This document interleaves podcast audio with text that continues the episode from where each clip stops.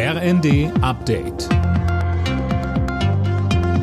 Stündlich neu. Auf den Punkt informiert. Ich bin Fabian Hoffmann. Guten Morgen.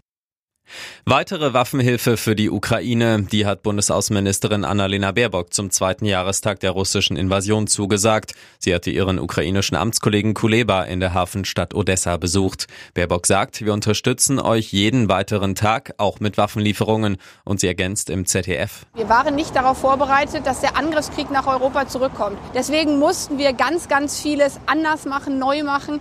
Wir bauen jetzt Fabriken wieder für Munition und das reicht vorne und hinten nicht nicht. Das ist vollkommen klar. Aber deswegen müssen wir schauen, wo wir international weitere Unterstützung bekommen, gerade auch in den USA.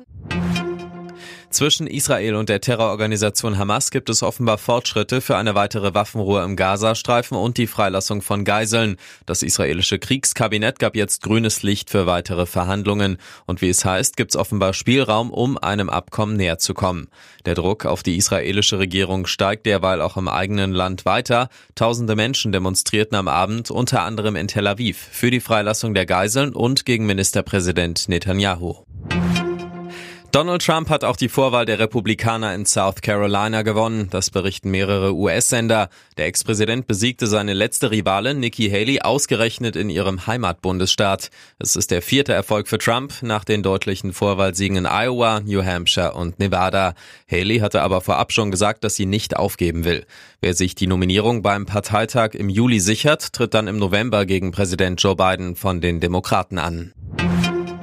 Der Eiffelturm soll nach einem fast einwöchigen Streik heute wieder öffnen. Gewerkschaften und Betreiberfirma haben sich geeinigt. Die Angestellten des Pariser Wahrzeichens sagen, dass zu wenig der Eintrittsmillionen in die Instandhaltung gesteckt werden. Nun sollen die Mitarbeiter mehr Mitsprachemöglichkeiten bekommen. Sieg für die Bayern im Spitzenspiel der Fußball-Bundesliga. Nach zuletzt drei Pflichtspiel-Niederlagen gab es gegen RB Leipzig ein 2 zu 1. Nun sind es wieder acht Punkte Rückstand auf Tabellenführer Leverkusen. Die weiteren Ergebnisse Union Heidenheim 2 zu 2, Gladbach Bochum 5 zu 2, Bremen Darmstadt 1 zu 1 und Stuttgart Köln 1 zu 1. Alle Nachrichten auf rnd.de